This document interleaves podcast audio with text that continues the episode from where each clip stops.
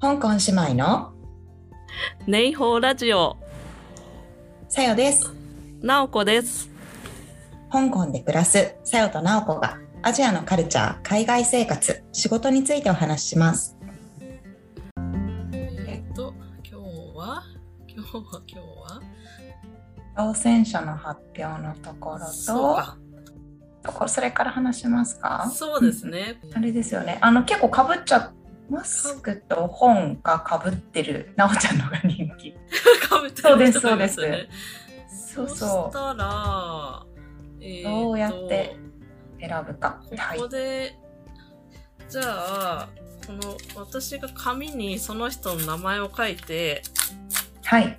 さよちゃんが右とか左とか、言ってそれで決めましょうか。そうです OK ね。です。で、えっと、だからはい絵はがきセットは一人、はい。ね。と書いてくださったのはゆかりさん。ありがゆとうございます。ありがとうございます。ます。そして、あと、麻雀ルービックキューブは TJ さん。だから、DJ さ香港内で、え、ななおちゃん会う機会あったら直接そうですね。お お渡渡しししましょうかね。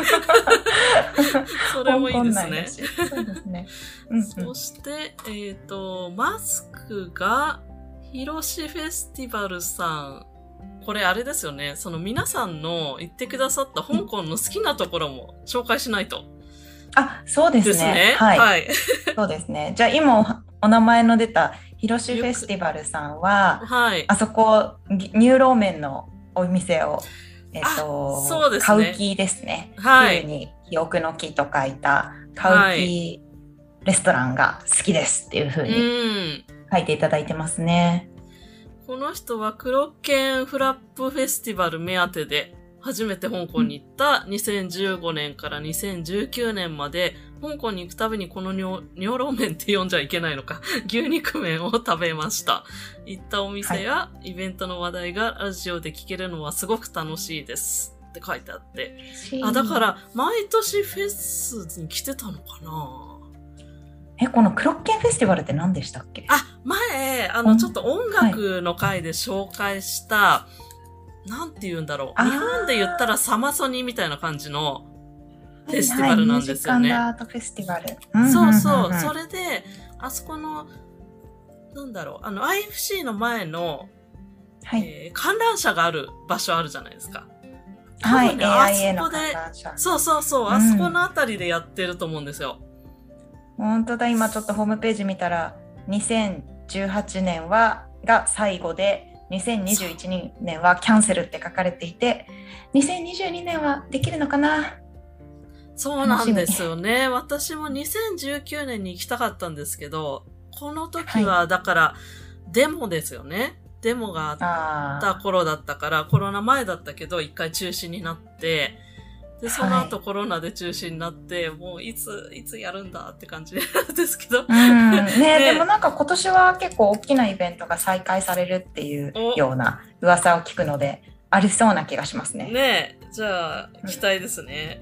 じゃあ、こうんのヒロシフェスティバルさんが一人と、もう一人ドラム柄マスクを希望されてたのが、なんか一人発見した方は、今、ハッシュタグをつけてるけど、欲しいものを書いてない方っていうのもいるんですよね。うん、うん、うん。ケイシーさんかなこの夜景と夜景とヤムチャが好き大好きですって書いてらっしゃる方がいて、うん。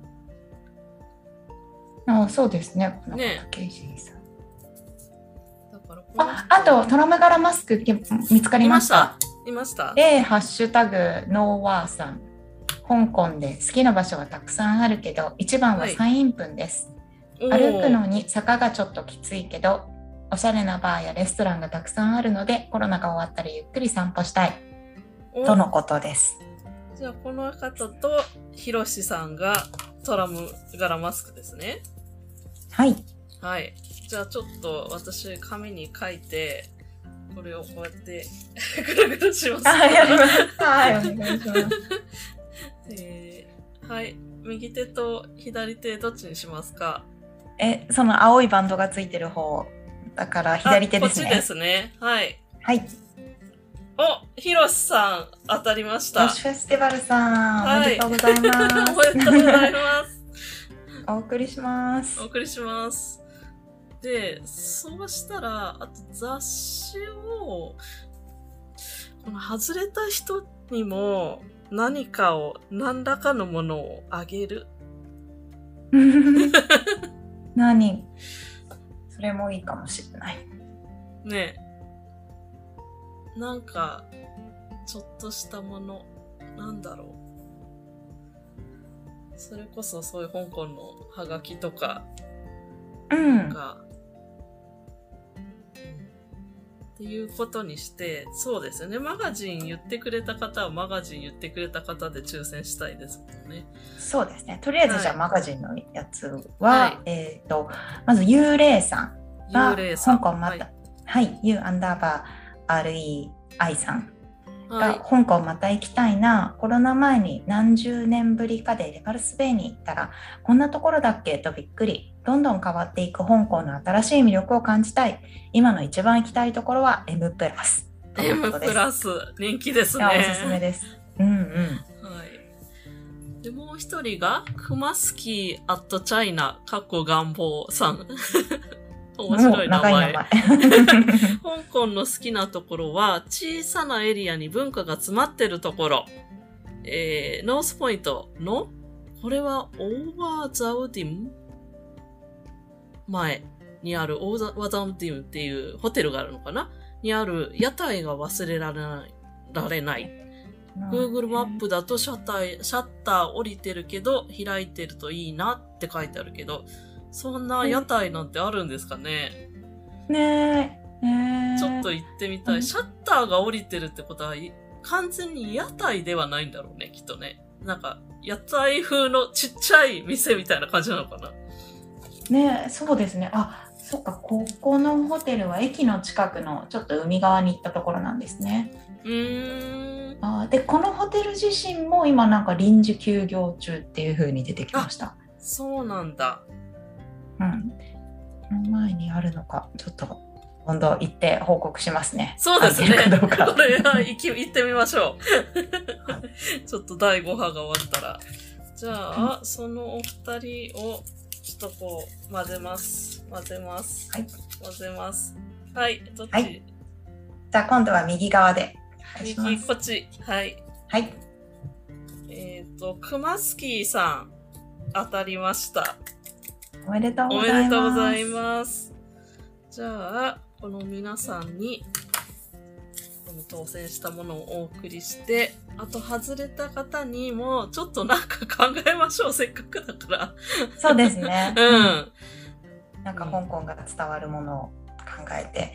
で、当選した方は、えっ、と、ツイッターの DM 等でご連絡させてもらって、はい。住所等をヒアリングさせてもらうので、そちらにお送りする形になるかと思います。はーい。嬉しい、なんか、ラジオっぽい。ありがとうごラジオざいます。っぽい。ありがとうございます。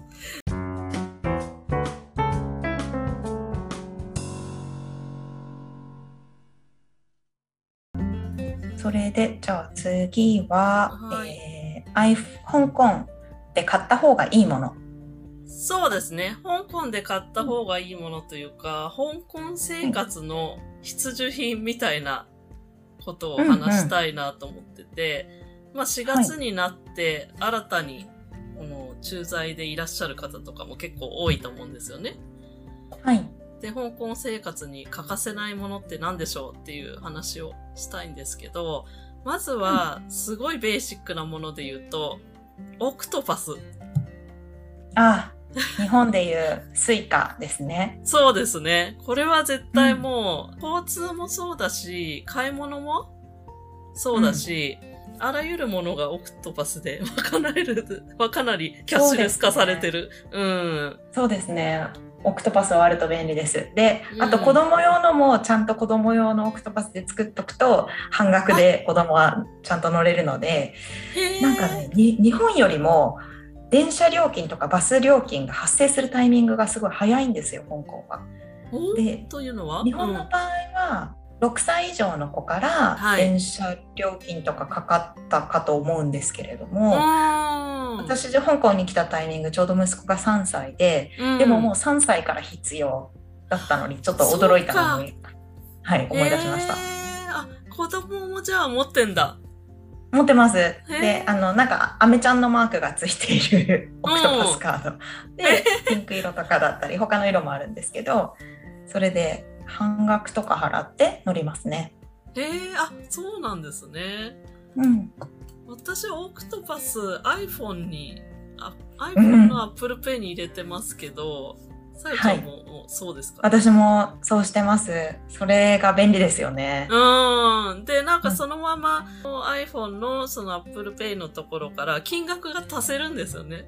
あの、600ドルとか。うんそうですねうん。はい。だから、あれがそれがあれば、もう全然足りなくなる心配もないし。そうそうそう。ううんん。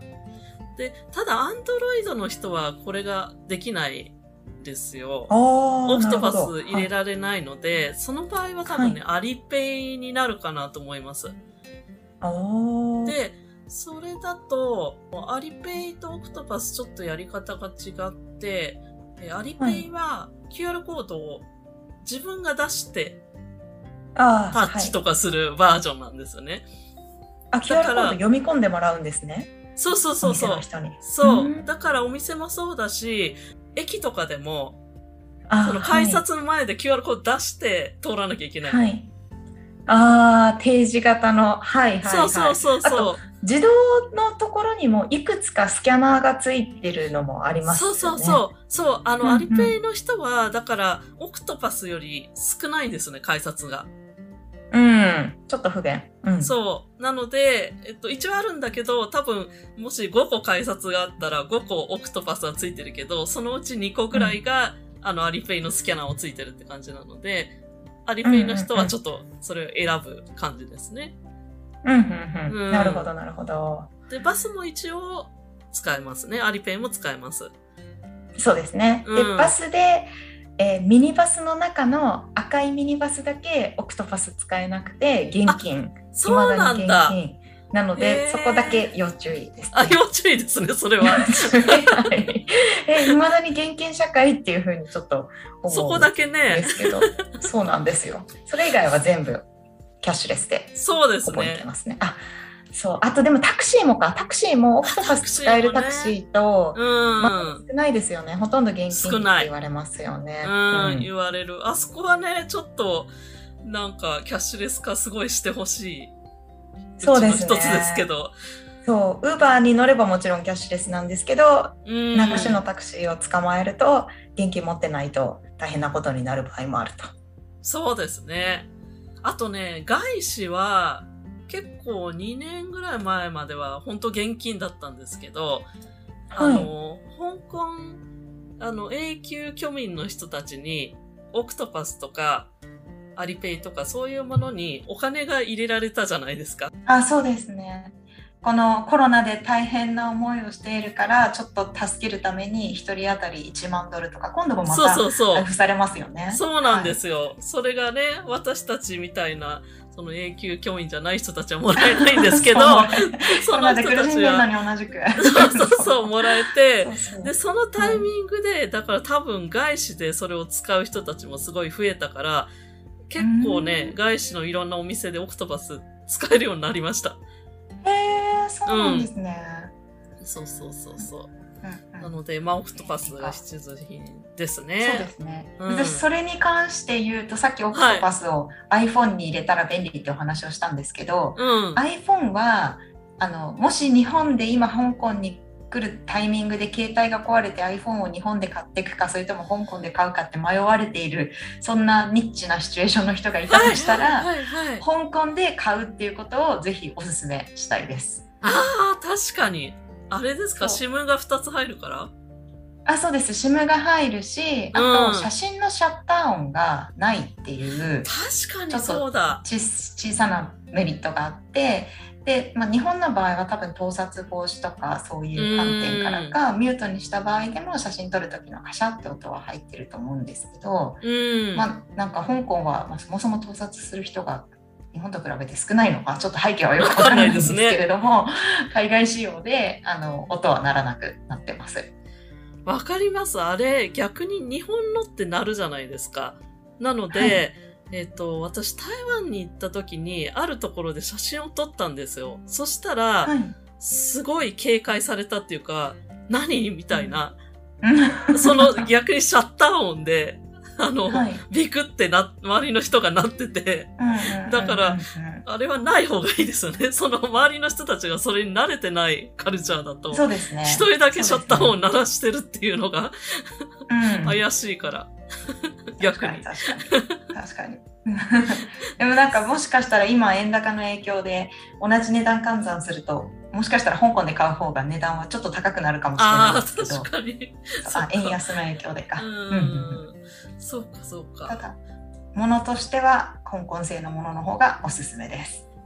ああ、そう、今ので思い出したんですけど、その、はい。なんかスマホの重要度が、なんか日本にいる時より、より高いというか、あの、ショップカードみたいなものが全部アプリの場合が多いなと思ってて、で、アプリじゃなくても、そのスマホの、あの、携帯番号で登録してる場合とかが多いので、本当にまあ、キャッシュレスもカードレスも全部割と進んでるというか、まあ、私もちょっと日本に2年帰ってないので、もしかして日本も今、そのくらい、同じくらいな感じなのかもしれないですけど、なので、究極言うと、まあちょっとそこまでとか行くときに、スマホさえ持ってれば、スーパーの会員カードもそれでできるし、お会計もできるし、スマホ一つで事足りることが 結構多いなと思いますね。そうですね。それプラス、今今はあのどこの店もどこのデパートメントストアも入るのにリーブホームセーフっていう、コロナ関係のチェックインサービスを使わないと入れてもらえないので、うん、スマホがないとそもそもちょっと行動ができない。れないっていう問題があると思いますね。そうですね。うん、昨日も香港マムズっていうその香港のママたちがいろいろあだこうだ情報を交換する掲示板で、はい、あの今香港だと12歳以上になるとやっと一人で行動することができるかと思うんですけれども、うん、ただその子どもたちにもスマホを1台ずつ自分たちで持たせないと、うん、つまりは今はもう行動できないってことなのかっていうので議論がちょっと白熱していて。ああなるほどそれ以下の子は必ず親と一緒に行動しないと、うん、まあ、成人と一緒に行動しないと警察に捕まっちゃうというアメ,、アメリカと同じシステムなんで、はいはいはい、携帯持ってなくても親が登録すれば OK なんですけれども12歳の子供とかが例えば携帯まだ渡されてなくてどっか入ろうとした時に自分のワクチン証明をどうしたらいいのかとかっていうのが。そうですよね毎回印刷したのを持っていくのか。本当ですね 確かに。そう今そのリーブホームセーフアプリっていうのはその店に入るときにこの人が店に入りましたよっていう記録を取るのと同時にその自分がワクチンを打っていればそのワクチンの証明の QR コードが出てくるんですよね。はい、でそ、ね、それをお店の人に提示してお店の人がそれを読み込めば特に飲食店の場合はそれを読み込まないと入れないみたいな感じになってるところが多いので、うん、必須なんですよね。そうですね。スマホは必須ですね。うん、スマホは必須です。厳しいかも。そうですね。はい。うん、であとは、まあ、ほんと除湿機ですね。ああ、もう本当本当にうち、大きめの2台稼働してます。で、それでももうすでに1日で満杯になりますね。なりますよね。もう下手すると1日2回とか朝と夜と変えてるぐらいの感じの時もある。湿度が本当に高いので、ね、除湿機ないと物が腐ります。ね、本当にカビちゃうというか、この間ある方と話してて、もうその人も香港相当長い人なんですけれども、いい革製品であればあるほど結構ボロボロになって、なって悲しい思いをしたことがあるって言ってて。だから除湿機、うちもリビングに1個あるし、各部屋にすごいちっちゃめの除湿機、ちょっと置いてて、で、あとその、はい。除湿機プラス、クローゼットの中には、除湿増産みたいな、なんか、ありますよね。あれってすぐいっぱいになりません、なります。でも、か頑張って変えてます。あそうなんですね、うんそっかなんかあれも本当ふ2日とか3日でいっぱいになりそうだなと思ってあ、そこまではならない。さうん。あなるほど一よかっ応たよかった数ヶ月は大丈夫ですね。へえあ、でもそのためにちっちゃい除湿機を部屋、各部屋に置いてるからかもしれないけどな。るほどそうかそうかそう、本当にね、信じられないようなものがボロボロになりますからね。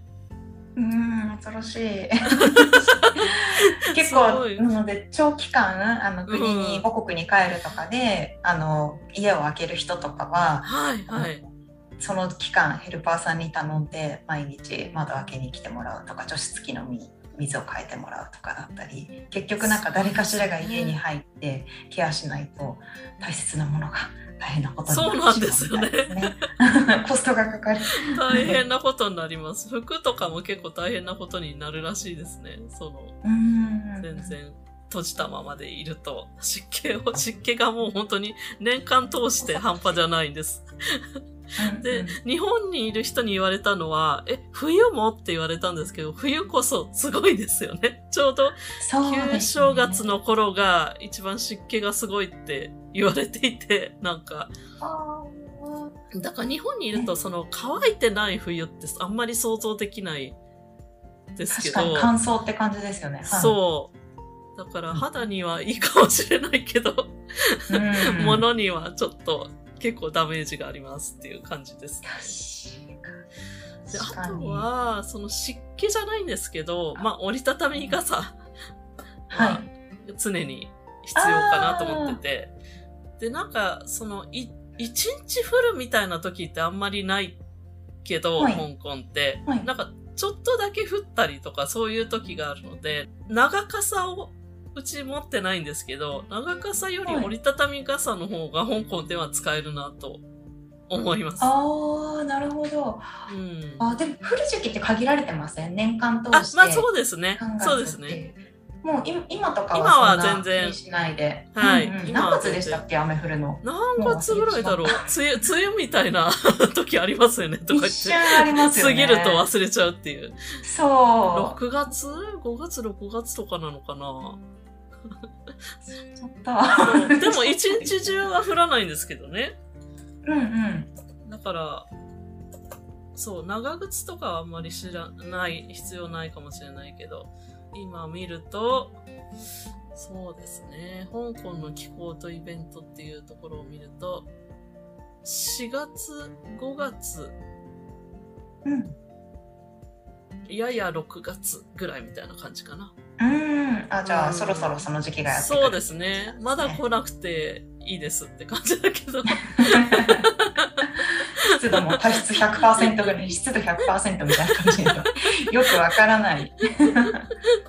そうですね。で、あとね、これはね、ちょっとね、今、あの、ツイッターとかにも載せますけど、さよちゃんには今画面共有をして、見え、はい見せましょう。このね、カレー粉ですか？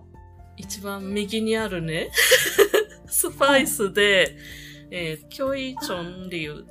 あの、まあ、駆除の句っていう字に、虫が3つ書いてある。はい。虫が3つで1つの文字になっていて、えー料理の量って書いてある。だからまあ、虫を駆駆除するものっていうような意味だと思うんですけれども、はい。これスパイス屋さんで買ったんですけど、あの、はいクローブとか、多分八角とか、まあちょっといろんなスパイスが混ざってるんですよ。はい。で、これをなんか小袋に入れて、小袋っていうかお茶パックみたいなのあるじゃないですか。あの、ありますね。はいい。あれに入れて、いろんなとこに置いとくと、ゴキブリが来ません。へえ、へえ、知らなかっで、た。へえ。これは、なんで私知ったかっていうと、最初その、前のお家に行った時に、割とゴキブリを見かけて、多分はい夜のうちに、あの、いるんだと思うんですけど、キッチンのとことかに。うんで、うん。夜のうちにいなくなってくれればいいんですけど、たまにまだ朝、ちょっと、まだもう朝だよとかって 呼びかけるくらい、なんか一匹いたりして、これはなんか対策しなきゃなと思って調べてたら、あの、あったかい地域、沖縄とかも結構やっぱりゴキブリすごいらしいんですけど、沖縄にいる人のブログで、スパイスのクローブをはい。やっぱりそうやって小袋に入れていろんなとこに置いといたら、沖縄の家でさえ1年間出なかったって書いてあるのを見たんですよ。そうなんだ、すごい自然の力。うんそう、なんかね、この匂いが嫌いらしいの、ゴキは。うん嫌な匂いなんだって。だから、うんうんそ、それでスパイス屋さんに、じゃあクローブを買おうと思ってクローブを買いに行ったら、あまさにこのはい。クローブ以外のものも入ってる、この虫退治ミックスみたいなものがへ 売っえ。てて、これを買うことにしてます。いいですね。しかも結構そう、入安い。ってて、20結構入ってて安い25ドルって。25ドルで、これ多分大体、おうち、おうちというか、うん、これ一袋買えば1年大丈夫です。うん。でう、んこれはね、なんかね、ションワンにある、源っていう字に興味の今日っていう風に書いて、四品って読むスパイス屋さんがあって、はい。なんかね、牛のマークで、すごい可愛い猫ちゃん、看板猫ちゃんもいて、割とスパイス好きな人は知ってるお店かもしれないんですけど、ここに売ってます、これが。なんか虫対策だと私はいいって聞いたのがバイオキルっていう、うん。あの虫予防のスプレーが結構ウェルカムとかだったりいろんなスーパーに売っていてうん、それはあのゴゴキとかだけじゃなくて蚊とかだったり、一般的な虫うん。があの来なくなるスプレーであの窓の近くとかにそれをシューってやっておくと虫が寄ってこないらしいです。あ、そうなんですね。それもいいことを聞いた。いや いや、そもそも網戸がないですからね、香港のうちって。あそうですね。そうんうんだからね、虫対策は結構大事です。うんうん。うん私は、はいあとあの香港必須じゃないですけれども香港だとお得に買えますよっていうところのご紹介で、はい。あの。ジュエリー関係があります。はい、はい。それは結構多分、中国のダイヤモンドとか宝石工場とうん。つながっている卸が香港に多いのか、なんか結構はい。はい。周りでもデザインこれで作ってくださいっていう自分でこういう系のが欲しいみたいなのを言ってもうその通りに作ってもらうっていうのが、うん。あの日本とかで作るよりも全然お安く気軽にできる。そうなんだ。へえ、はいなんか、あ昔なんか、あの、NHK のせっか星って番組知ってます、世界は欲し世いもので欲。しいもので溢れてる。溢れてる私三浦春馬さんが出てた番組。そうです、そうす。です、そうです。うん、なんかそれでね、昔やってましたよ。本ハムにいっぱいそういう宝石の卸の場所みたいのがあって、そこを特集ししてました。で、なんか日本のそのジュエリーの買い付けの人たち、はい。人が、その宝石を買い付けに来るっていうのをやってて、だから結構いい宝石がきっと集まってるんでしょうね。うん、そうですね。で、ダイヤとかだったら、その証明、そのどれぐらいのグレードなのかみたいなのも、あの、わかるので、うん、あの、日本で多分買うと、そこにに日本の卸の中間マージンが入ってしまうところを、そこを省いて自分で買えるので、もし狙ってる方がいたら、香港で買うことをおめします。どういうところで買えるんですか？なんかそういう宝石通りみたいなところがあるとか、えっと、それで言うと、もう完全に友達の紹介で、WhatsApp ナンバーを教えてもらって、あ、すごい。で WhatsApp でこういうデザインがいいんだよねっていうのを相談して、うん。じゃあそれだったらいくらでできそうですとか。へえ、で、作るのも本当2週間とかですごい。できる。お金持ちのマダムみたい。私の想像の中の確かに。お得意様。面白い遊びですね。宝石、作っちゃうよ、みたいな。でもどうかそういうと場所があったりするのかなそうですね。一回うん私も、えっ、と、チムサーチョイのうん。ラボグロウンダイヤモンドの卸はい。のお店には行ったことがあって、て、うんそこはもうあの C 向けにはやってなくて B 向けにやっている事業者向けにやってるところなんですけど、友人通してなんかそこを紹介してもらってうん行った時にはそこは中国の工場じゃなくてインドに工場を持っているあのラボグローンっていう人工ダイヤのお店のあなんか窓へ口ー。世界的な窓口がーありました。うんうんうんうんうん。そうなんだ。じゃあ宝石のことを知りたい方は さよちゃんに DM を。そんな知らないけどそんな知らないかはい、はい、でも全然。